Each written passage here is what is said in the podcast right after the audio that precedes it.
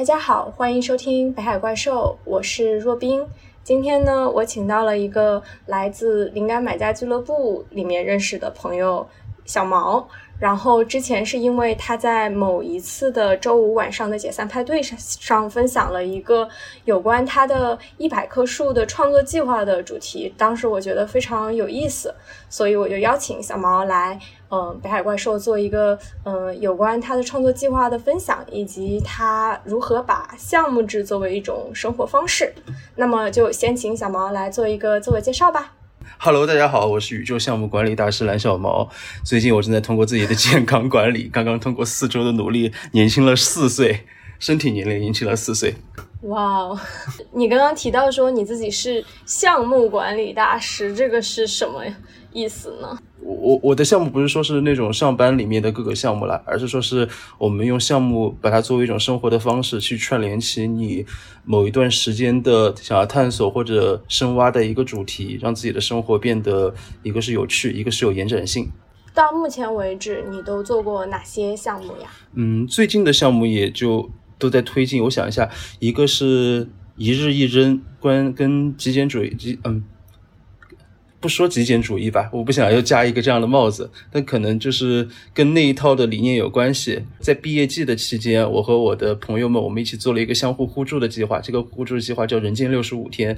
我们一起相互在一段非常难熬的日子里面，每天大家记录下一件让自己感到开心的事情，一起打卡。我们最后做了一本小册子。现在我做的一百棵树在持续进行项目，还有就是我刚刚说的那个身体重建计划。嗯，也就是帮我在一一个月之内，目前年轻了四岁，但我的身体年龄依然还是三十九岁，但我很高兴，因为从四十四十岁岁往下降到了三十几岁。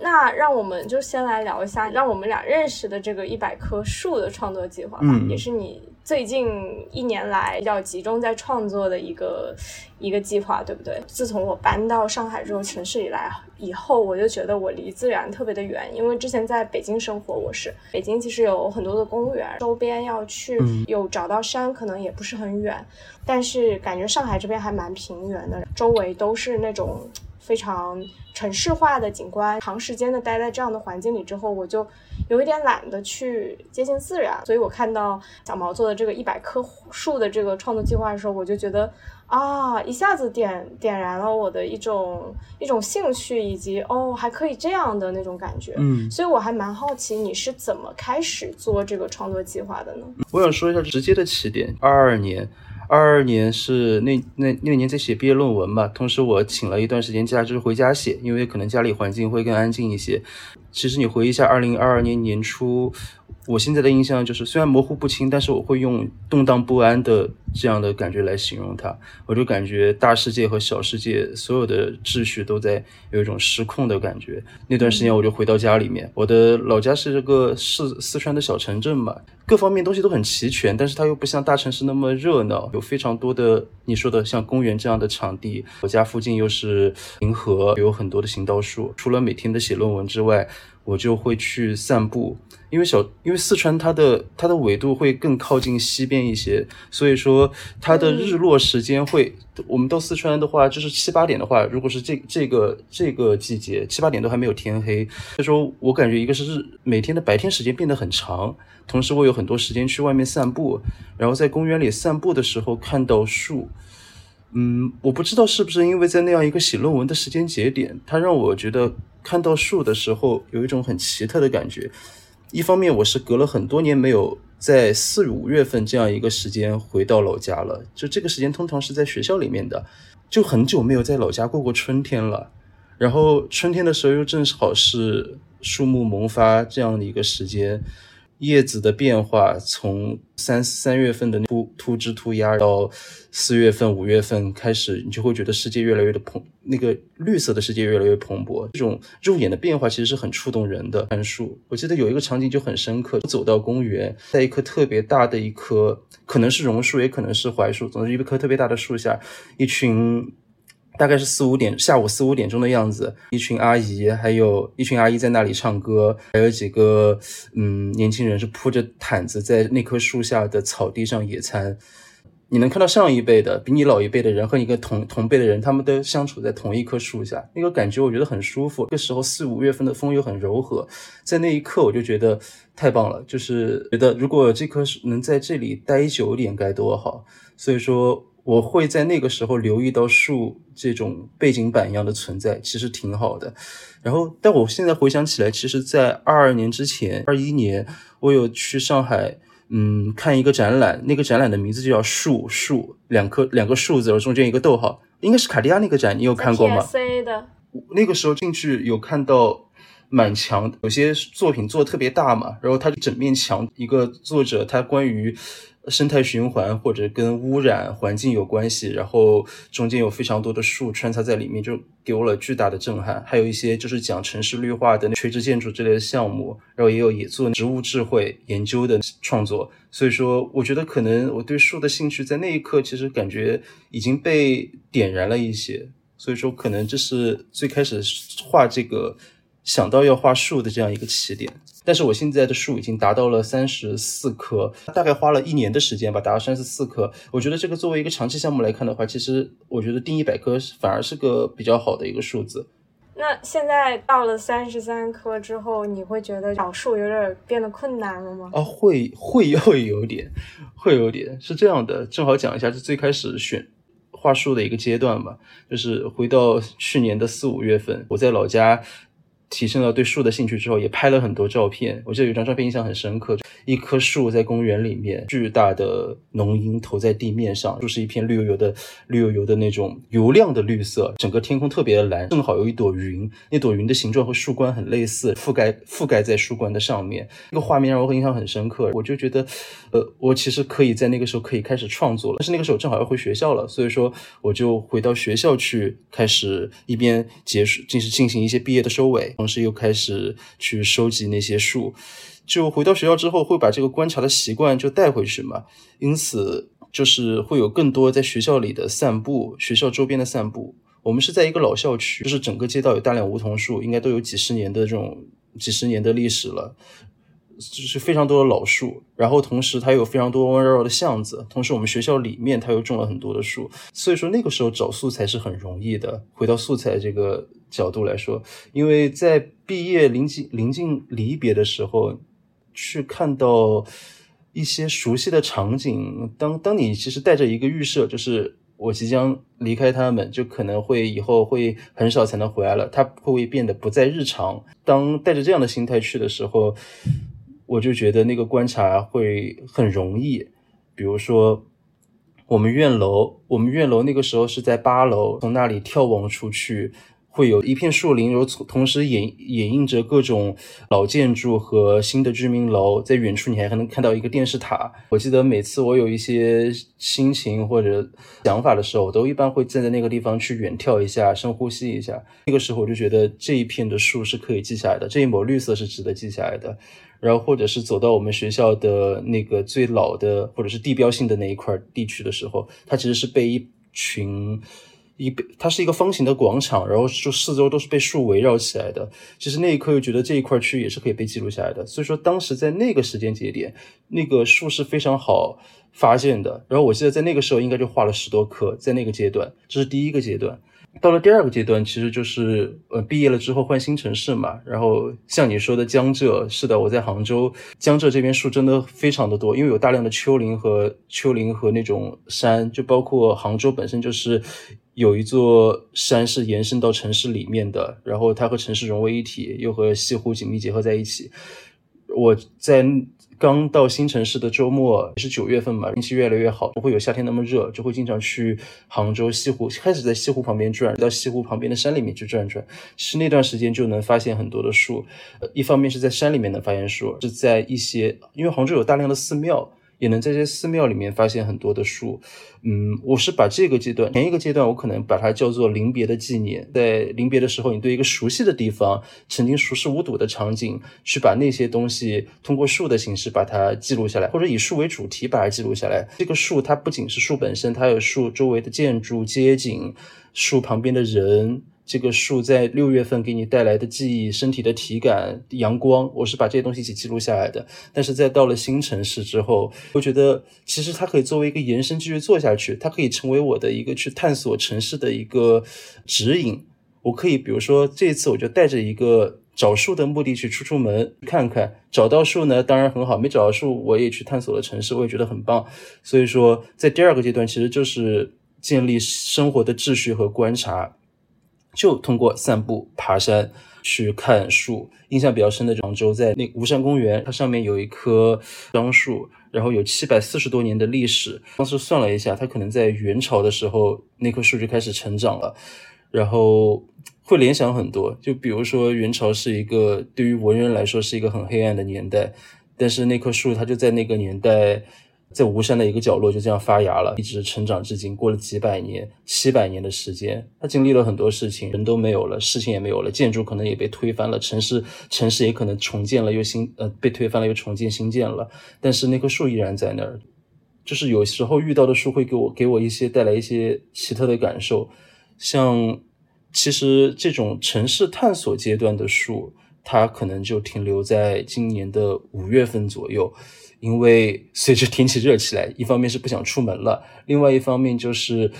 会对目前积累到三十多棵之后，会想要试着去换一个新的主题。因为在第二阶段的话，画了很多树，都是我看见的真实的树，也就是我在新城市里遇到的树，可能有行道树、公园里的一棵树或者山里面的一棵树。但现在的话，我是觉得真实的树吸引力会减少一点点。然后同时，因为接触到一些新的事情，会想要去说能不能画一些非真实的树，我们去探讨一下树里面的一些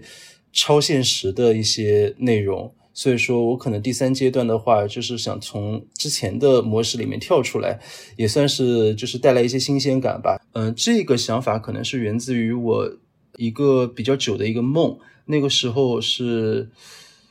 我隐约的梦见。我回到了一个村庄，然后那个村庄里面已经荒废了，但是它不是那种非常脏乱的荒废，而就是被各种很有生机的植物覆盖掉，房子可能屋顶都塌下来了，都是泥土的房子，但是你能在里面感受到一种幽静、永永恒的一种感觉。然后在很多房子的废墟旁边，在那种长得有半人高的草丛旁边，我看见了一棵树。那个树，我感觉就是一个是它非常的大，遮天蔽日，它的根茎就是盘球卧龙一样的弯弯绕绕的，长满了铺满了一个大地。最后我抬头看，看见那在在树冠之间，就是有很多的光斑在闪烁，上面坐着一些像小精灵一样的人。其实后来我意识到，那可能是我的先祖们。这个梦给了我很深的一个印象，它让我去思考一些关于永恒和祖先记忆，嗯，以及生长、消亡这些话题。所以说，当我的上一个阶段我觉得开始慢慢乏力的时候，我想起了这个梦。我觉得我在下一个阶段是可以去试着画这样的带有一些超现实的，不是在现实里发生的，而是那些树给我带来的。嗯，更加超越一超越的印象，也许我可以从我以前拍摄到的我路过的那些树里面进行一些改编。我现在因为每次遇到树，我会拍摄一些照片嘛，但可能那些照片它依然是很多树和一些城市的景观混合在一起的。但是我觉得那棵树本身很漂亮，它可能带有一些神性，或者是带有一些那种打动人心的那种力量。嗯，但现在我想试着把它们，一个是把它们剥离出来，也就是第一个创作思路是。从已有的现实的照片里面和记忆里面，我们去把一些树也剥离出来。另外一个思路就是去从这些梦境，或者是说跟树有关的传说，或者说自己对于树的幻想，从这些角度我们去做一些尝。我有一种感觉是，它从你最开始的一个可能就只是一个临别纪念一样的一个小的 idea，它慢慢的从随着你。不断的在进行它的时候，就是生发出了很多的新的延展。我觉得这个这个项目其实，就它之所以能做下去，就是因为我在做它的过程中，不断的得到了很多正向的反馈。这可能就是说的你你所说的像礼物那样的东西。首先，比如说它带来一些人和事的连接，嗯，我会把它作为毕业礼物、毕业季的告别礼物去送给我的老师们、同学们。因为毕业毕业了嘛，可能很多年都不会相见，或者不会 不会线下相见了。我还是希望自己能送出一些你在市面上买不到的东西的。所以说，我是因为我画的是学校嘛，我给我很多的朋友们就送了送送送给他们了我们学校的那些树，是一份很独特的礼物，也有也给我的老师们赠送了。有一个比较有意思的事情，就毕业之前我在。我有在小红书更新，我有在豆瓣上更新，我还有就是把我们学我在学校期间画的那些书放在了我们学校的表白墙上面。然后我记得好像是我发更新了三篇吧，我就是一共获得了三三千多个的赞。底下大家会觉得这种观察的角度，或者说是这种记录的方法，他们觉得非常的独特，也会被画面打动。可能对我来说，我我是个分享，但是我获得了很多的情感上的支持，以及这个项目。项目怎么说呢？从外部来说，它得到了一个合理性的一个证实。当然，这是支持的一方面。然后，另外一方面，就是因为我会持续的输出，我会告诉大家我在做这个项目。然后，我的老师朋友们他们也会知道我在做这个项目。所以说，尤其是我的老师们，他们会经常转发给我各种相关的研究，比如说论文。比如说有一篇就是植物学研究，它是在一个殖民史的视角下的一个研究，就非常有意思。他帮我找到了一个英国的皇家植物园。我忘记那个叫什么名字了，但是在里面有非常多有意思的树，就帮我拓拓展了我的一个知识知识图谱的一个部分。然后他们也会给我转发相关的一些树的活动，就比如说去拥抱一棵树，或者是怎么观察一棵树。就是当你开始做一件事情的时候，就这件事情本身会成为一个吸引力，然后帮你吸引到曾经它不在你的知识认知范围内的东西，但别人会愿意把它推推给你。所以说我收获了很多的文章、著作、绘本，种种种种的。因此，我觉得这一点也很重要。就是我的朋友、老师们他们的投喂、他们的喂养，让我的项目保持了一个很好的生长性。还有一件事情，就是因为呃。我有些朋友，他们是在，他们是艺术艺术家嘛，他们会做一些创作，同时他们也会去带着自己的作品，在全国的各个那种文创集市、集市、艺术艺术展会上面去跑。呃，我也是把自己的作品就是放在他们那儿寄售，他们也帮我带着我的作品去全国见世面、去旅游，同时我也获有时候能获得一些经济上的报酬。我觉得这件事也非常有意思。另外一个就在豆瓣上的更新，可能就那篇文章我我发到群里之后。我们就通过那篇文章认识了，我在上面持续更新我的一百棵树，然后也也获得了很多的支持，甚至有之前也有公众号有对这边项目进行一个访谈嘛。我是觉得这个项目的过程，它自己带来的能量，就让我能够把它持续的做下去。我有点好奇，是就是每一个像你之前提到的那个项目制的一个。一个项目，它都是会像这棵一百棵树的项目一样，就是能够给你带来这么多收获吗？因为项目有大有小，有些东西可能就传播范围就仅限于几个人的小群聊了。但像这个，我像这个项目，我就会在各个渠道去分发。所以说，我是它是取决于这个项目它本身，一个它本身的一个性质吧，还有一个就我当时在创作的时候是面向谁的，嗯。但是我觉得这个项目确实比较特殊，它它的生长性和它带来的东西都会都会比其他的项目可能会多一点，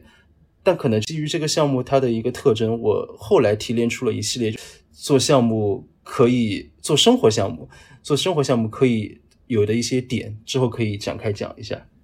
就是因为你的本职工作其实跟这些项目没有太大的关系嘛，嗯，但是你一直坚持在业余生活当中坚持这种。项目制的生活，所以我觉得它可能也是给你带来了很多，就是你刚刚提到上一个项目给你带来了很多收获，对吧？所以你才一直去。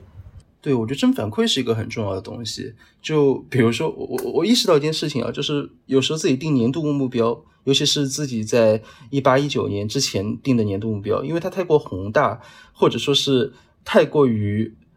只跟自己相关，缺乏一些实操的，不叫缺乏实操，就是它缺乏和社会的一些互动或者协商，所以说那个项目它会很孤立无援，以至于做不下去。但是当这个项目它具有一些和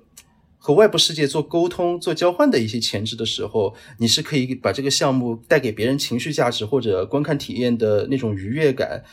然后它也会给你带来一些东西。所以说，我是觉得，嗯，这种项目制的生活，它的好处就在于，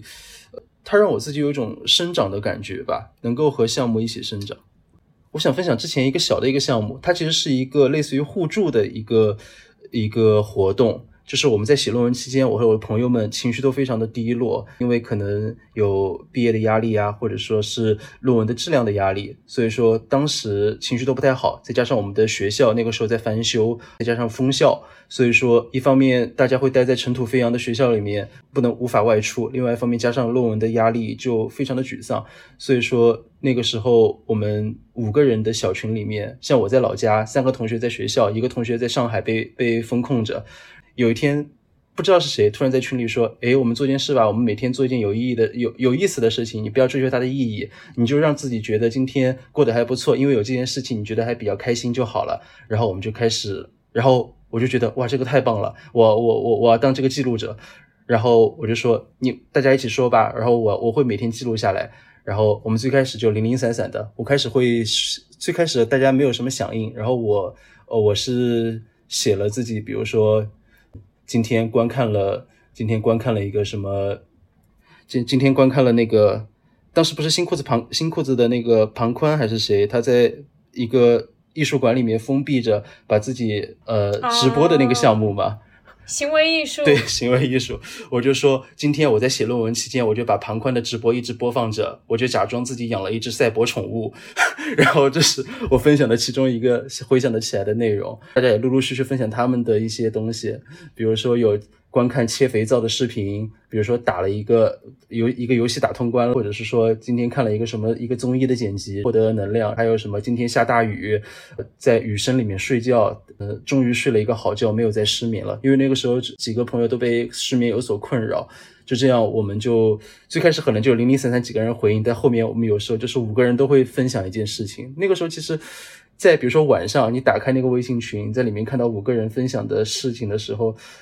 我会觉得有一种强大的能量，就是它是五件事儿都是很小的事儿，但放在那样一个环境下，会觉得有很温暖的感觉。然后我会每天不遗余力的把它们记录下来。最后我做了一个排版，从第一天这个项目开始到结束，一共是六十五天。所以说，这个最后在排版做册子的时候，给它起了个名字叫“人间六十五天”，记录我们这艰苦不不叫艰苦不易吧，自救的一个六十五自救，但是又充满温情。从一开始大家都很沮丧，到后来慢慢的，你能明显感觉群里的氛围在变好，变得更好，大家都变得更开心的一个状态的一个小册子，然后发给大家作为一个毕业的纪念。这是一个小项目，但是它没有在任何的频道上。没有在任何的平台上有流出，因为它是我们之间的一个生活的一段时期的一个特殊的纪念吧。所以说它的传播性并不好，但是我觉得它对于我们五个人度过那段时间来说，可能都有一些意义。然后回看起来也有一个物证在那里。就是我也是在跟你聊的过程当中，我突然发现，哎，项目制作为一种生活方式，你会自己平时有一些就是自己想要。做一点什么的冲动，或者是想要把它组织起来的冲动吗？你平时可能我的项目它有一个更直接的载体，比如说播客，嗯它可能是我的一个个人项目，但是我不是我没有就是像你那样子就是非常高超的管理能力，做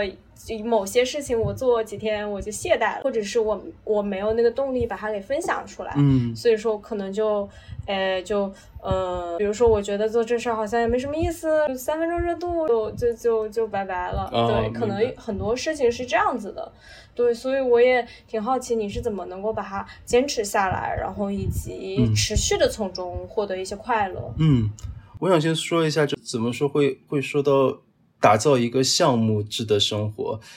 之前和朋友聊天，他是 F 一的观众，F 一呃。一个体育赛事，他被他和奥运会和世界杯并并称为世界的三大体育赛事，是一个赛车比赛，全称是世界一级方程式锦标赛。然后每年的话，这个比赛都会举办，从一个城市到另一个城市。用我朋友的话来说，你可以把它想象成一个在全国各地巡演的马戏团，它会在长达数月的赛季里面举办二十多场的比赛。在这个比赛中，比如说今天可能这这这次这个周的比赛在澳大利亚，但可能下一周他就会飞到上海，赛车队们去到不同的城市、不同的场地去比赛。我们之所以会从这个事情中聊到项目制的生活，是因为我朋友分享了他的体验，就是他作为这个比赛的观众，他很兴奋。一方面，他有自己喜欢的车手和车队，他可以去关注他们；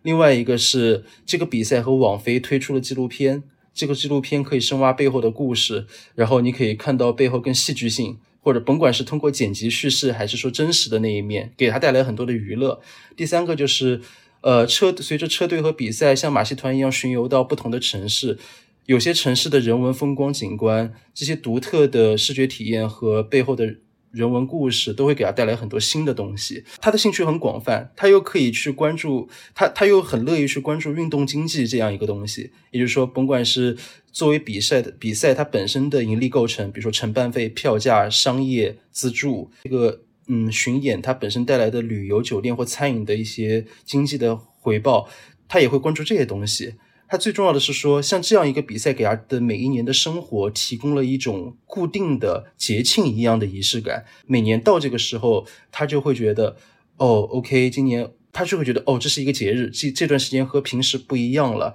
这段时间会有新的内容。所以说，其实这一点非常的打动我，因为我也感觉到，就国外他们的狂欢节的文化会比较浓，就崩就什么。巴西、德国，他们可能都会有这样的传统，在这样节日里面，他会给某给你漫长不变的生活里面提供一个锚点，这个锚点是非常的快乐的，值得期待的。所以说，我是在想，我们有没有可能为自己的生活创造出这样的锚点？然后第二点是，我说我对学生时时代项目的一些反思。我想起来自己在读书期间，一方面是学校它有一整套接连不断的活动，它安排了。在学校里面，这个小世界里面，像每年的歌手大赛、演讲比赛，然后运动会、文化夜、戏剧节，包括我们学校自己有自己的那个嗯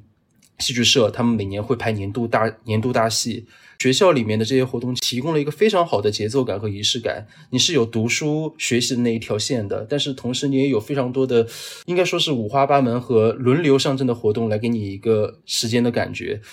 然后这是一点，这还是回到刚才那个，我希望给自己的生活提供一个节奏感。然后另外一方面，就我回想起来之前做的项目，在学生时代呢，我们有过非常多的好点子，也去做过各种大作业或者是打比赛。我觉得很多人都有这样的经历。我自己是一个在课题和项目上会很投入的一个人，同时也经常能做出一些创意和花样来。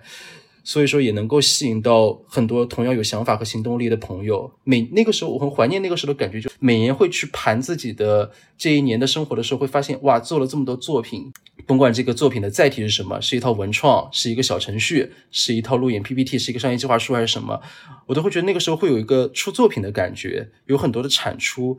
但其实现在回想起来，就是一方面有很多好的想法，但其实，在学校的那样一个环境下，就是很多项目它，比如说是围绕着课程或者围绕着一个特定的一年一次的比赛来进行的，那么它意味着你很多的产出，它是不会有一个非常长期和深入的一个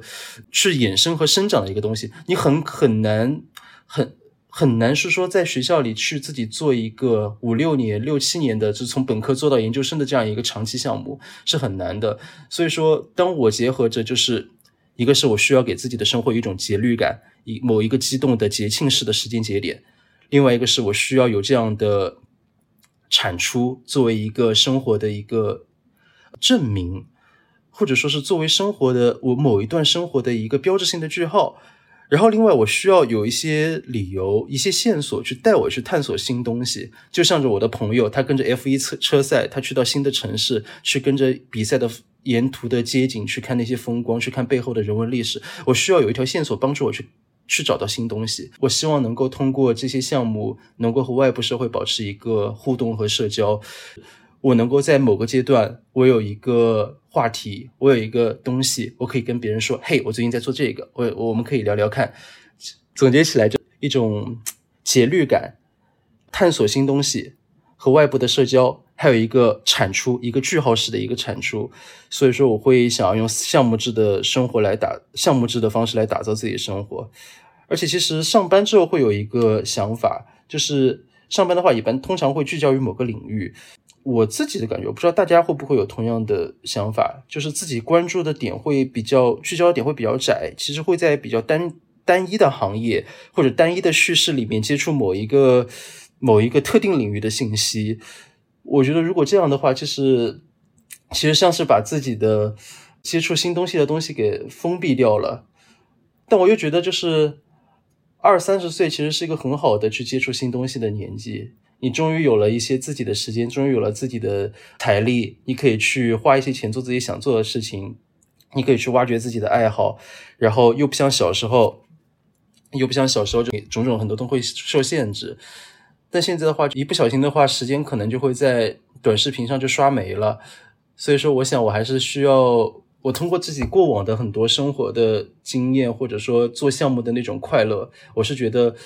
决定把项目制作为我的一种生活方式，我们去去试着去把生活这种必然会变得重复、闭塞、单一的这种魔咒给打破掉，来抵抗它的无聊和沉闷。所以说我是在开始用赛季的主题去设计自己的生活。对，是这样。像像今年三月初我做了一个小项目，但是它并没有在平台发表，就是。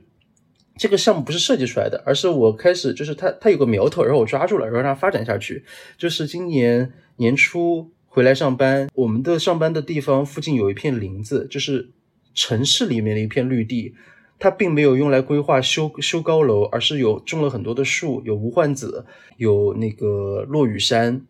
最开始我就是因为画树去周城市探索新地方探索去发现的这片林地。但是在今年三月份的时候，我再去看的时候，随着天气的回暖以及下春雨，在春雨之后，我在那里发现了蘑菇。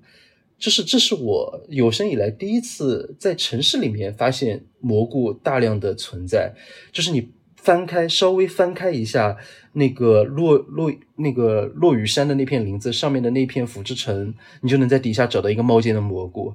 所以说，从二零二二三年的初春，我就开始在一直在观察蘑菇，直到五月份天气变热。然后这期间我做几件事情，一个是一旦有下雨，一旦下雨之后放晴，我就会去野地里找蘑菇给他们拍照。然后另外一个是我尽可能在这片林地里面走得更深，去找更多的蘑菇。我其实并没有统计过我找找多少种蘑菇，但是我手里有非常多的那种不同蘑菇的照片，给他们拍照，观察他们的习性。然后呢，我也在 B 站去看了一些蘑菇的纪录片、延时摄影，一些做真菌研究的 UP 主，还有一些。入门级别的真菌学的公开课，就是讲蘑菇的分类啊、种类啊什么的。然后第三个是又零零碎碎读了一下末日松茸。最后一点就是因为我在读，我在做，在研究蘑菇。但我有一个好朋友，他在芬兰，他在做他的硕士项目，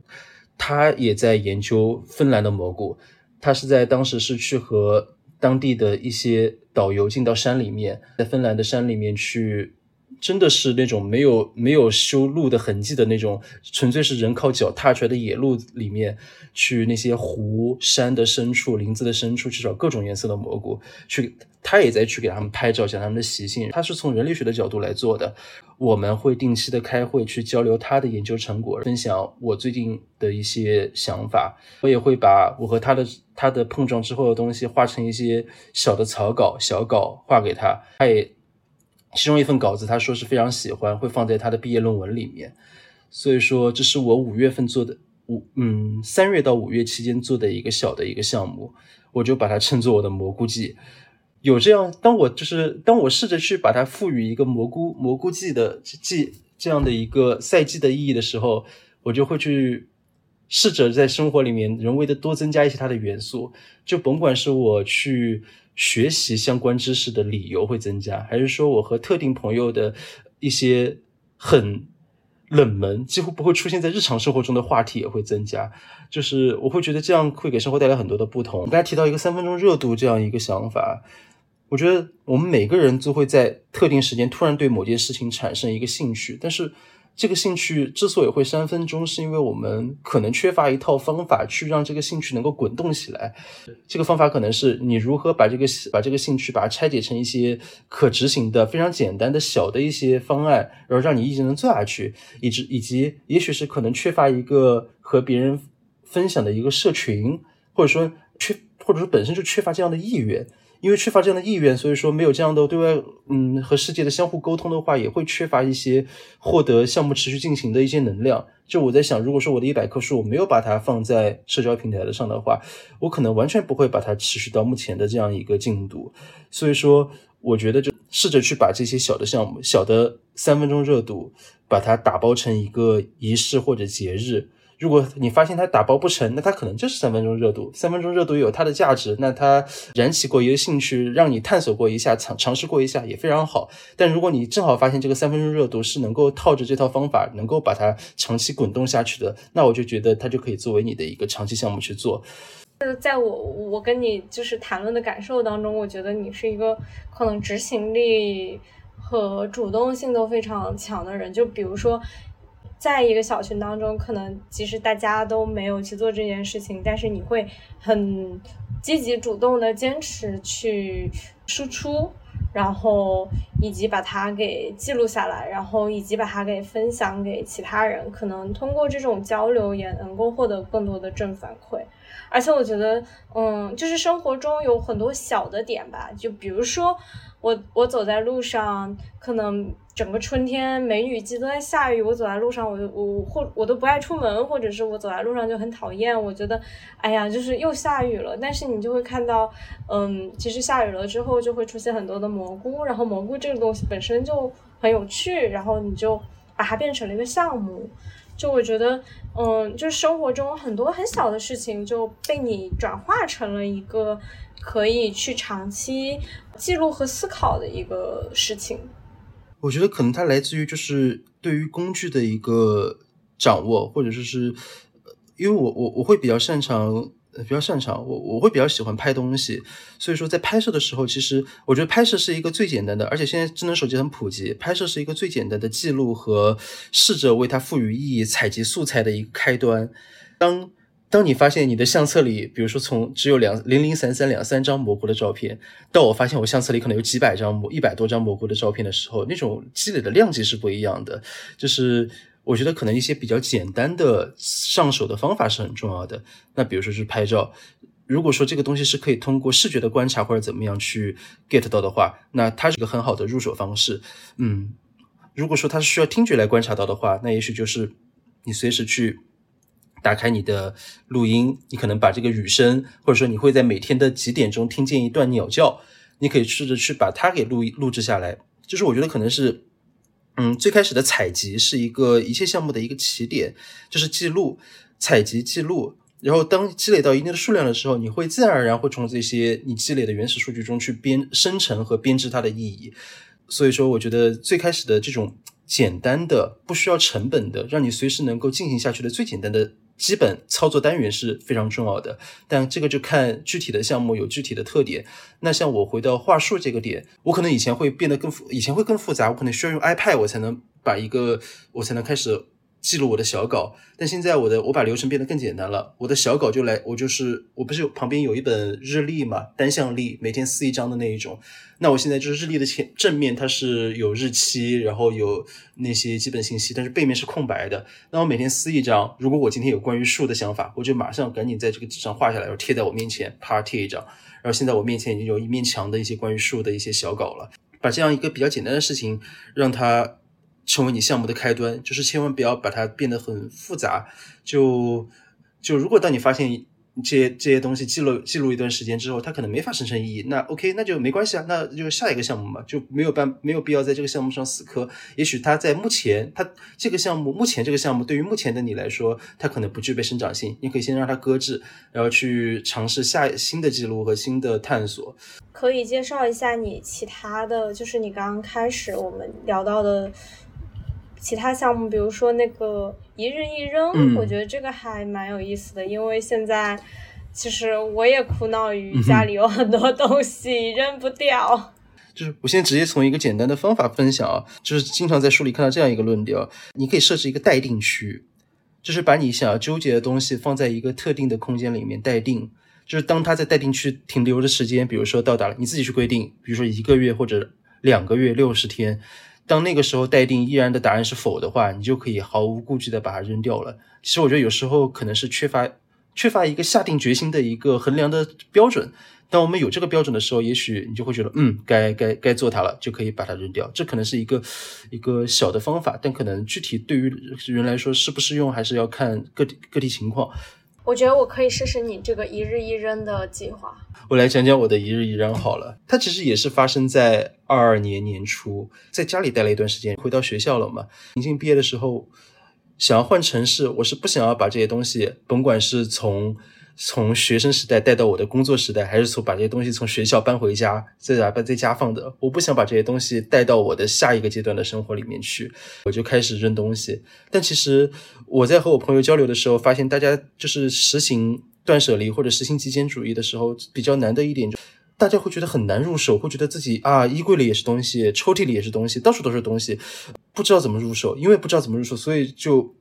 因为不知道如何入手，所以说连启动都变得很难。所以说我还是那个观念，我们一定要从一件非常简单、简单到你每天都可以做、一定可以执行的最小单元去开始。因此，我会这个项目的起点是一日一扔，就跟一百棵树一样。那个时候我要画一百棵树，然后现在是那，然后这个项目就我要每天扔一件东西，让它变得很简单，可以实行。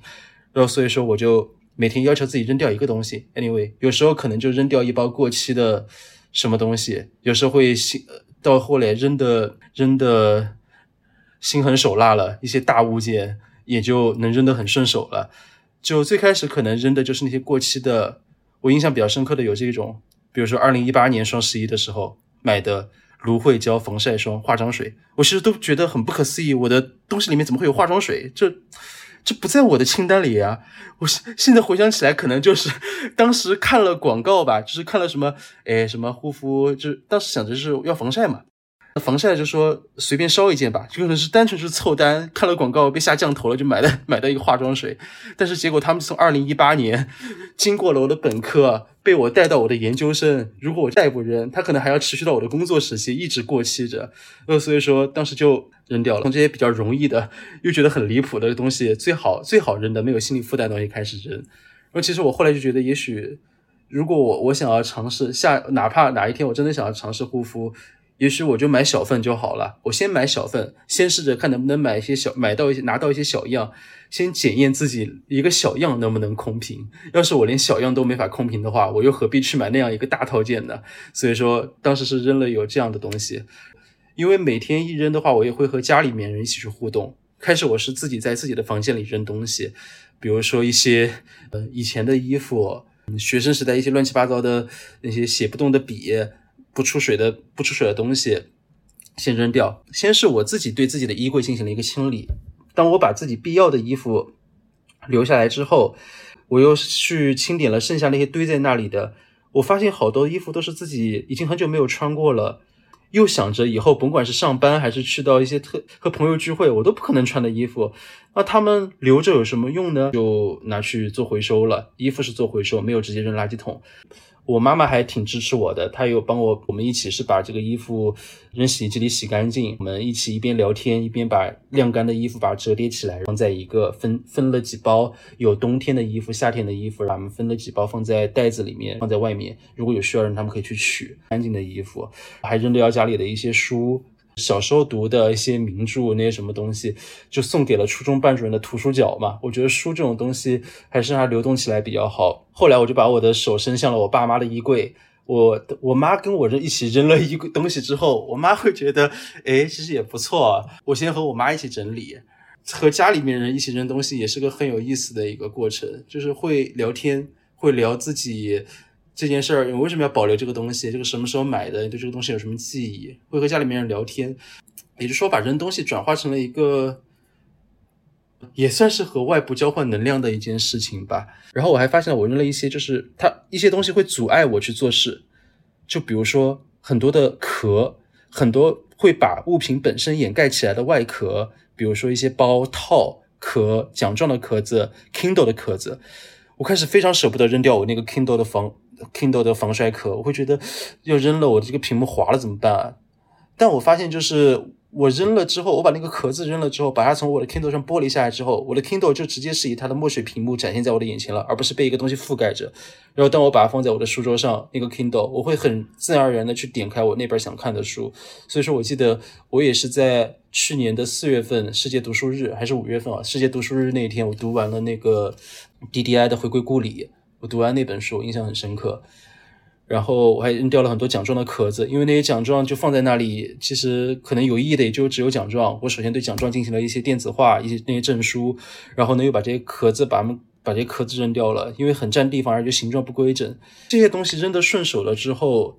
呃，会变得更加大胆。有一类东西可能非常难扔，就是那些东西你会被给它赋予非常多的意义和故事。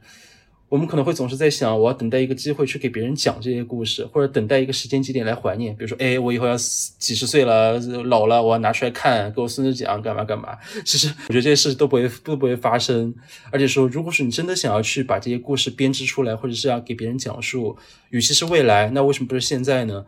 比如说，我其实以前的收集癖很严重的，我甚至曾经保留过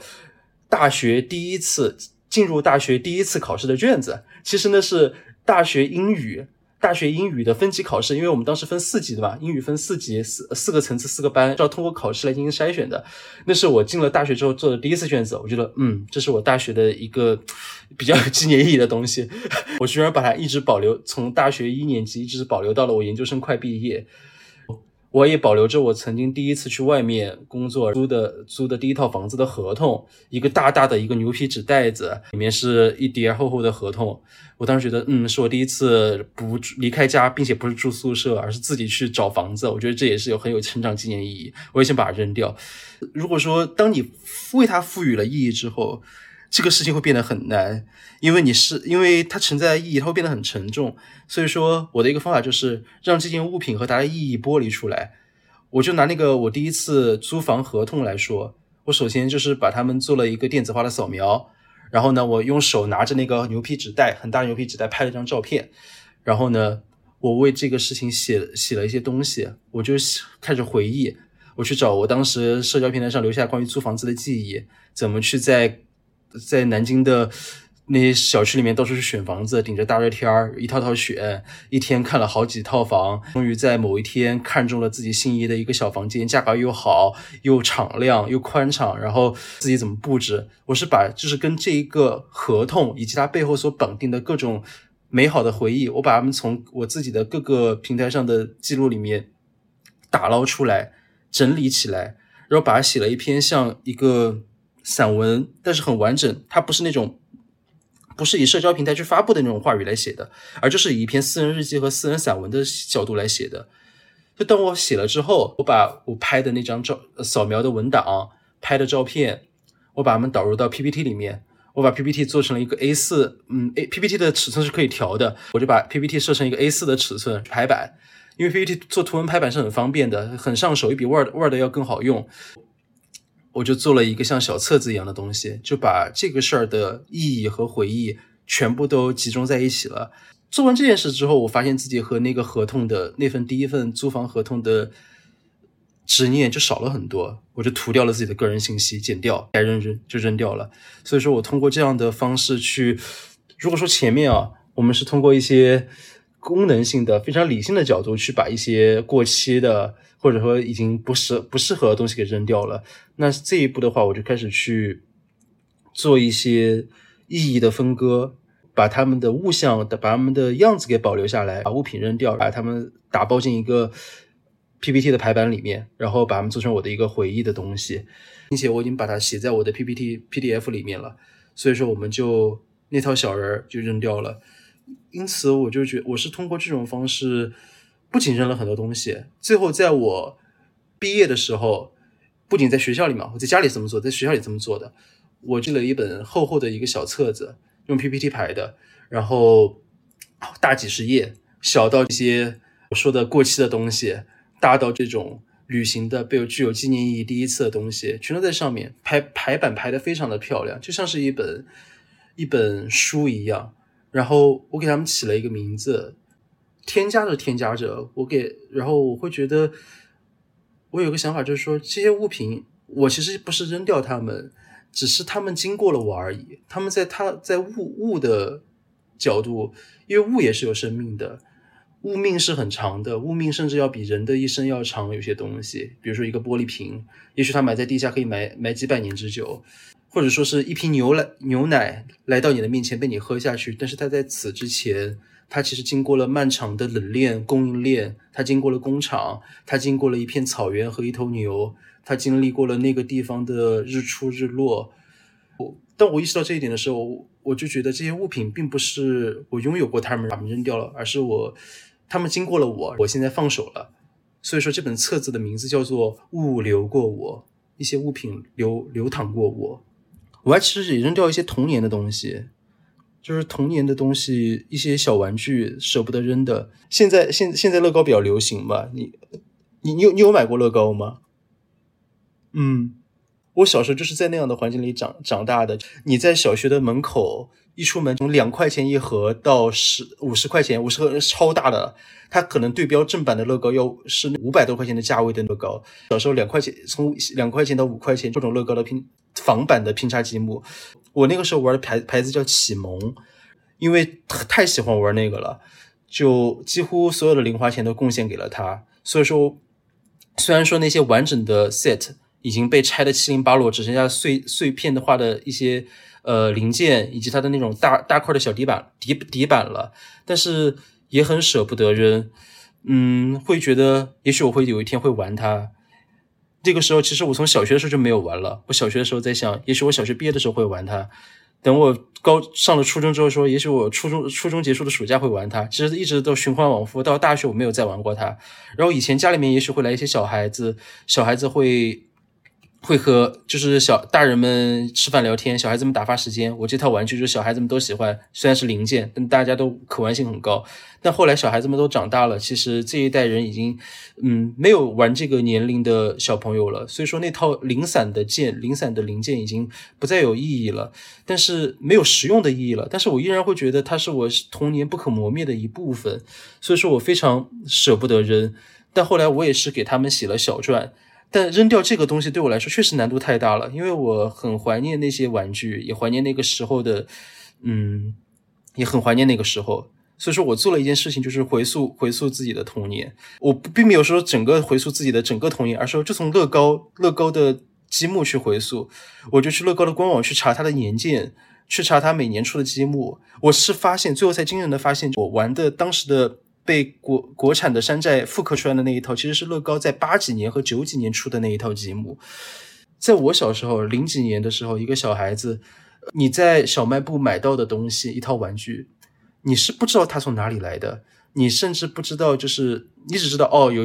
这个积木可以拼个海盗船，这个积木可以拼个坦克，那个积木可以拼城堡。你很喜欢这套积木，但是你是对背后什么东西不知道的。我甚至是到了很多年之后才知道有乐高的存在，然后也才知道我的我买的那些积木是童年的仿，是乐高的仿品。但是通过对于这些，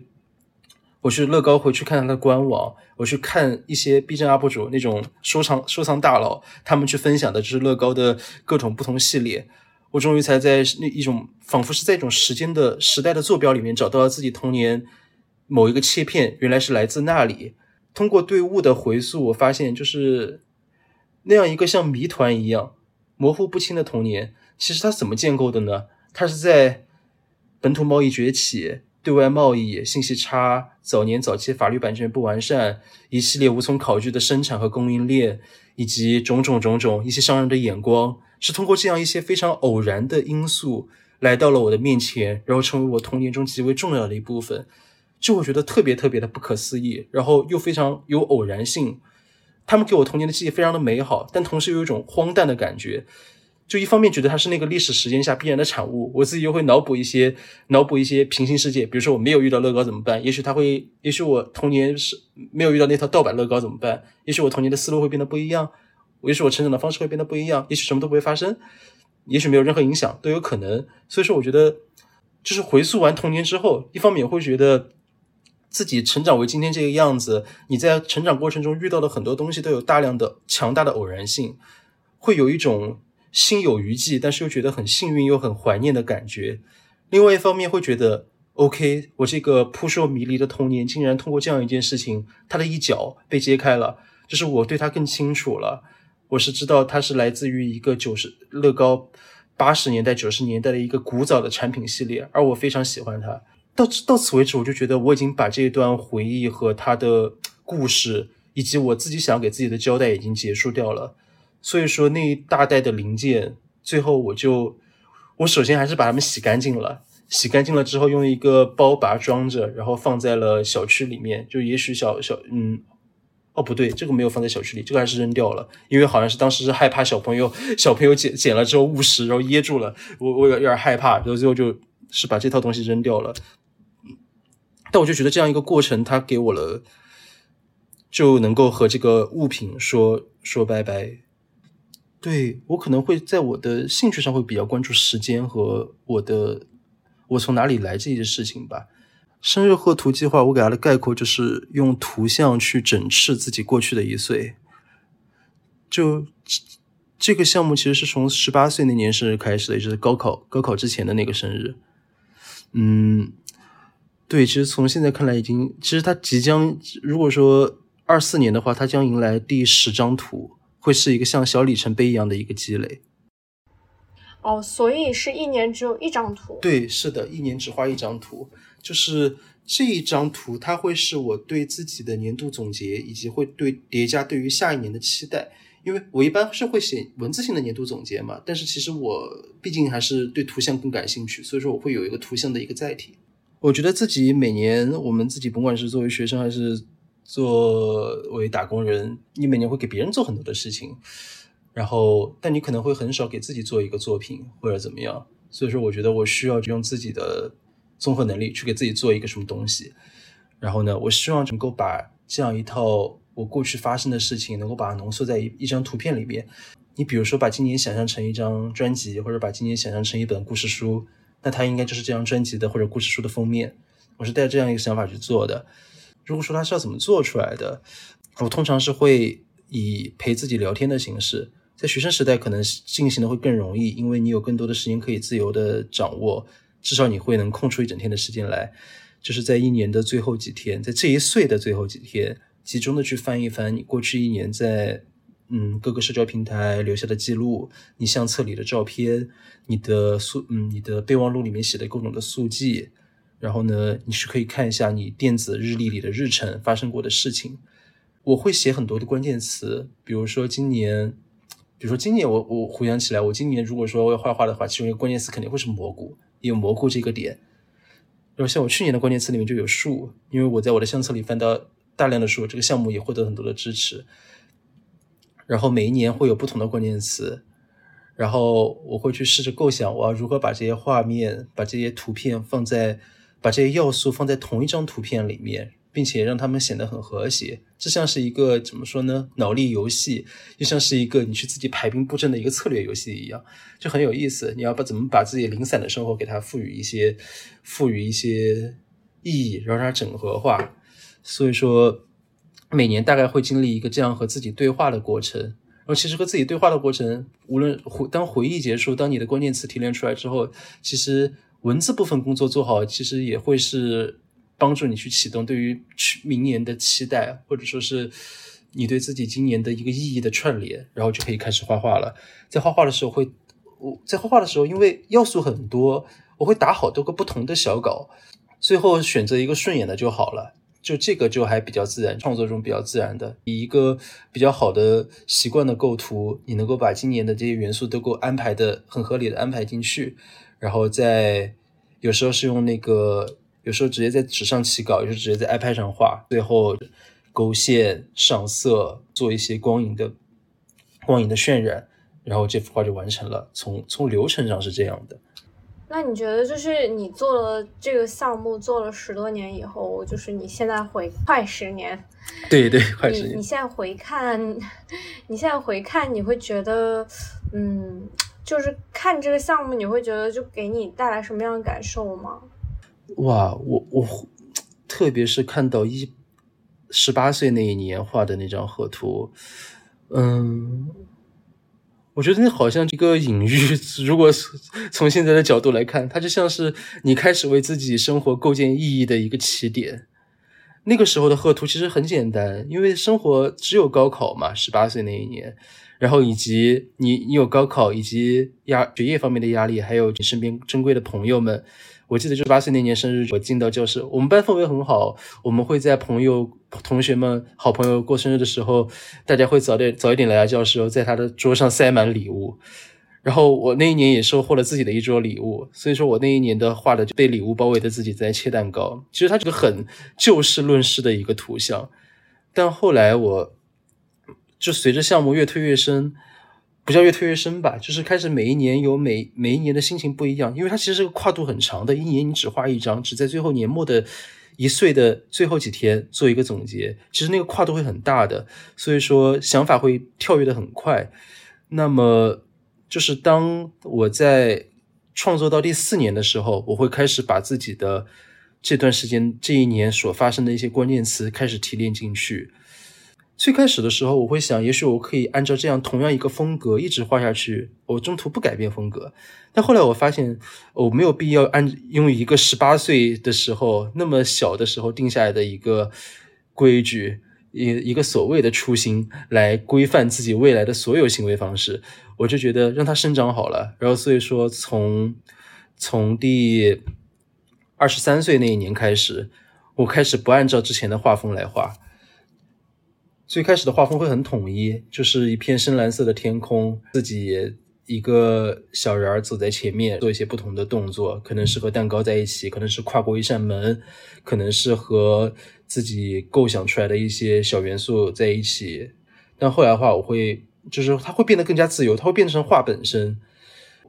像这个过程的话，会看到一个心境、心态的变化吧，也会看到自己创作理念的一个变化。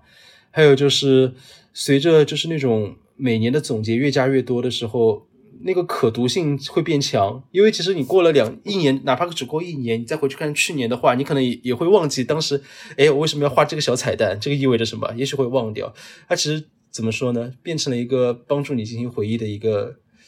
小地图、小线索。画画面的转变，有时候我会在里面拼插一些拼，嗯，拼接一些照片。比如说，我是从二十二岁、二十三岁那一年开始摄影的。像那两年的那个，我拍了大量的照片，所以说我那个时候画的是我自己被胶胶卷缠绕着，把胶卷画成一个旋风的形状，自己在旋风的中心。一个旋风的旋风是由胶片组成的，我会把自己那年拍的照片全部拖进去，把它呃拉成合理的样子，变成一个照片一样的旋风。像后后面有一年，因为我在我的毕业论文那那年，我在在集中做开题和中期。我的毕业论文的主题是和中国的古代山水画有一些关系，然后其中接触了大量的一种仙山、蓬莱、仙岛这样的图式。我觉得那种小世界，古人画的那种小世界非常的迷人。我就在想，那一年我不妨把我自己，因为那年花大量的精力在写论文，同时那些图像给我带来很深的影响。所以说，论文这件事情，我并没有并没有把它画成我在电脑上码字这样一个很具象的东西，而是采用了就是古人画的古人绘画的那套构图的方式。用这种构图方式来画了我那，就是作为一个基底来对我那一年的生日贺图进行了一个构图，所以说每年会把不同的主线，要么是以具体物象的形式，要么是以某种结构或者说宏观概念的形式，把融到我的生日贺图里面。但后来就变成我每一年生日的一个锚点。我觉得可能这个锚点，我我在上之前那个在之前的那个用项目来打造自己的生活里面也提到过这个概念。就是我觉得可能这个想法从这个时候就开始了，它也许是我最早做的一个持续项目，就是生日贺图这个项目。就是我需那个时候的想法很简单，我只需要在自己每年的时候给自己一个锚点，但只是说现在我会觉得，我只需要在我的是一年中，可能以月的角以以季或者以半年的角度去为自己打造一些锚点，去打造我的赛季，给自己新的感觉。后来我和我同朋友们聊，我们有聊到剪辑，聊到剧场这个概概念。世界其实是一个很大的剧场，政治、商业，他们都在用剪辑、用蒙太奇的方式来叙事，来带来幻觉。我觉得其实我们个人的生活也是这样的，我们其实是需要用自己的想象力和意义编造的能力，去把这些高光的时刻给排布一下。因为有时候其实生活本身就是你的高光的前某一个高光的时刻的前后，它是无数无数的鸡毛蒜皮、鸡零狗碎那些事情，但可能你需要，哦不不是不是，可能是我需要，我我自己是这样一个人，我需要对自己有一个故事的书写，我需要对自己的生命进行一个剪辑，去编造一个故事，对自己的某个阶段的轨迹进行一个回溯和整合。所以说，我觉得它是一个有一些有一些欺骗的意味，有一些矫饰的意味，但是它是非常必要的一种建设性的行为。所以说，我是从自己每一年的碎片里面把这些东西打捞起来，编织自己的意义。就可能当我在一八年画第一张图的时候，我感受不到什么。但是当我在今年画完今年的生日贺图，当我手里面积累了九张之后，我突然就我把它们都打印了出来。今年有个冲动，我直接把它们都打印了出来，用很好的那种艺术纸、艺术微喷的纸打印出来，然后放在了我的画册里面。就拿到那九张纸，都会觉得哇，这个这个重量很很不可思议。就算人一辈子活八十年或者九十年。那它已经可能是十分之一的一点儿一点儿纸了，那我一直画下去，可能它只会被比这个厚个十倍。然后从那一刻开始，我就会其实会有这样对于，也会对有一些这样对于生命的感受吧。我觉得很有意思，因为就是就是普通人在过生日的时候，往往就只是会选择说我吃个蛋糕、吃个蜡烛、许个愿，或者拍一张照片。但是可能大家以后可以考虑更多的选择，比如说回顾自己过去一年，然后画一幅画之类的。嗯，可以画一幅画，或者说，我甚至有一个想法，就是说你去找一首自己今年最喜欢的歌，先本，因为我觉得对于编曲这件事情，对于我自己也不会，我也不会写歌，但是我会填词呀。你去找一首自己最喜欢的歌，然后把词都抹掉，然后自己去填一首词，用自己这一年的故事写填词，写一首歌自己唱也不错。就是可以有很多种的方式。听到你聊了这么多有关于如何去创作项目以及记录自己生活的一些经验和一些历程嘛，其实我蛮好奇说，哦，那如果现在我是听到了小毛的故事，也非常想要开始尝试去做一做，我应该准备点什么呢？其实就像你今天做播客，你需要的两台电子可以录音的电子设备就可以了。最开始从手机做起的，可能我去年的时候也是做播客做了一年多的时候，我买了一个录音机，又机缘巧合的被一个品牌方送了一台，那个就算合作吧，合作了得到了一台，嗯。单口录音的设备就是一个话筒配一个小的录音机，但是它比较适合一个人来录音。其实我觉得播客它自己本身的一个魅力是在于它上手很简单。就是讲回像你的这个专长画画，其实我之前也有尝试过想要画画，但是我一直没有坚持，或者说我都是。嗯，我通常都是哎，觉得今天心情很不好，要不然我来画画吧。可能画画的时候我心情会比较舒缓一点，就是我没有把画画当做我自己的一个创作的工具。然后包括拍照也是，可能我也买过相机啊，就是，然后它就放在那边就积灰了，可能被我拍了几次之后，就就就没有没有那个持续的去做。我说你刚刚说的那个，你其实，在一做播客的前一年，其实是用手机录的，对吧？在后面才会有品，才使用的专业的设备。其实这一点也和都有创作的起点，我认为，就包括我朋友们，他们有时候会问我，我想学相机，我想去拍照，你有没有什么建议？我就建议拿起你的建议，我的建议，拿起你的手机去拍，然后。拍了之后，你选择这一周你最满意的九张，你你发到你的朋友圈或者你你你敢发的社交平台里面去获得正反馈和你的朋友交流。哪怕是你在朋友圈里面建一个单独的分组，这个分组里面你所信任的、你认为可以夸夸你的、你认为他们是好人的那一群人，你给单独给他们看都 OK。其实我想说的就，如果想要启动自己的创作项目的话，你就从自己能够执行的最简单的一个单元开始。我之前有看到一篇文章，我觉得印象非常的深刻，他就说是嗯。如何开启写作的一个最快的方法？你直接下笔去写。你如果就是先写不出来，比如说你现在脑子里有很多碎碎念，其中的碎碎念包括，我觉得我自己写的很糟，我觉得这个选题不成熟，我觉得很难写，怎么办？然后你就不想写。OK，可能通常的方案 A 是 OK，我就觉得不想写，然后我缠绕在这个这个创作羞耻或者是畏难的感觉中。但事实上是，你可以现在就写，包括把你刚刚在脑子里碎碎念写出来。那个作者把这个过程叫做排。清空你大脑里的污水，和排污的过程。当污水清空之后，你真正的想法会自然而然的流淌出来。我们先去实践我一直觉得实践一切的行动，哪怕是最简单的行动，哪怕是三分钟热度带来的三分钟的热度，也有它的热度呀。那么它也会带来更多的行动自由，会激活更多的东西。所以说。我也，我刚刚也提到，我会用我单向力，我的单向力撕一张纸，然后来开始画我的小稿。我以前会比较复杂，我想要用一张更大的，比如说 A 四或者 A 五的纸来画小稿。但我现在觉得，你用一张那么大的纸来画，这是这难道不是增加了你去开启一个项目的成本吗？你我的目的只是说把我现在的想法记录下来呀，我不需要强求自己一定要用一张那么完美的纸，那么什么专业的什么水那种画画的工具，然后把它记录下来。我甚至只需要撕一张报纸就 OK 了。所以说，我现在用的是我的单向力，一张比 A 五 A 五折叠起来还要小的，大概是 A 六的一个大小，A 四纸折叠两次之后那样大小的一张纸来画画，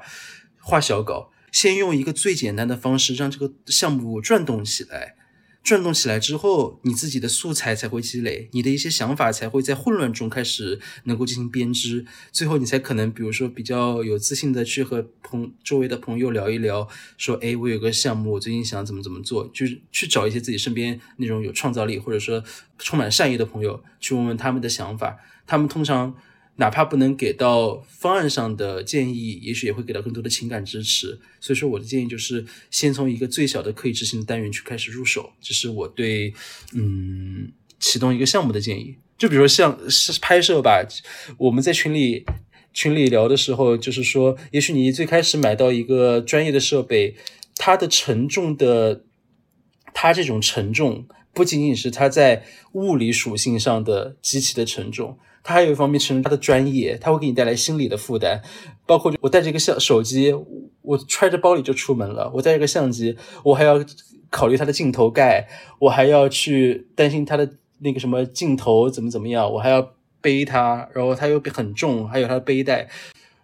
我建议在所有的创作之初，就是从最极简的方案去开始。对，这是我给能给到的一个建议。太感动了！我今天待会儿录音录完，我就要去扔东西，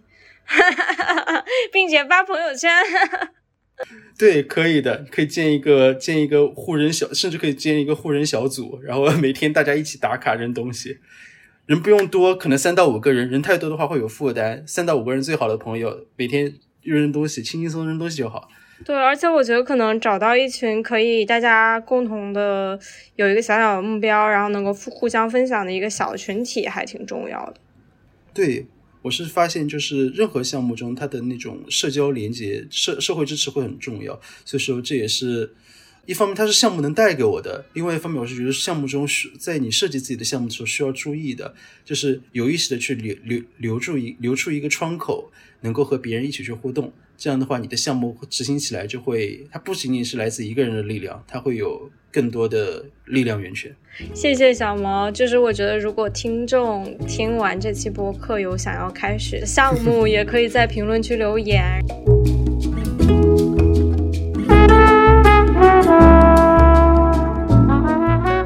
如果你对项目制生活感兴趣的话，可以关注我的公众号“蓝小茂”，蓝天的蓝，渺小的小，耄耋之年的耄，蓝小茂。你可以在这里看到我做的各种项目制的实践，还可以看到我在这个过程中产生的方法和想法。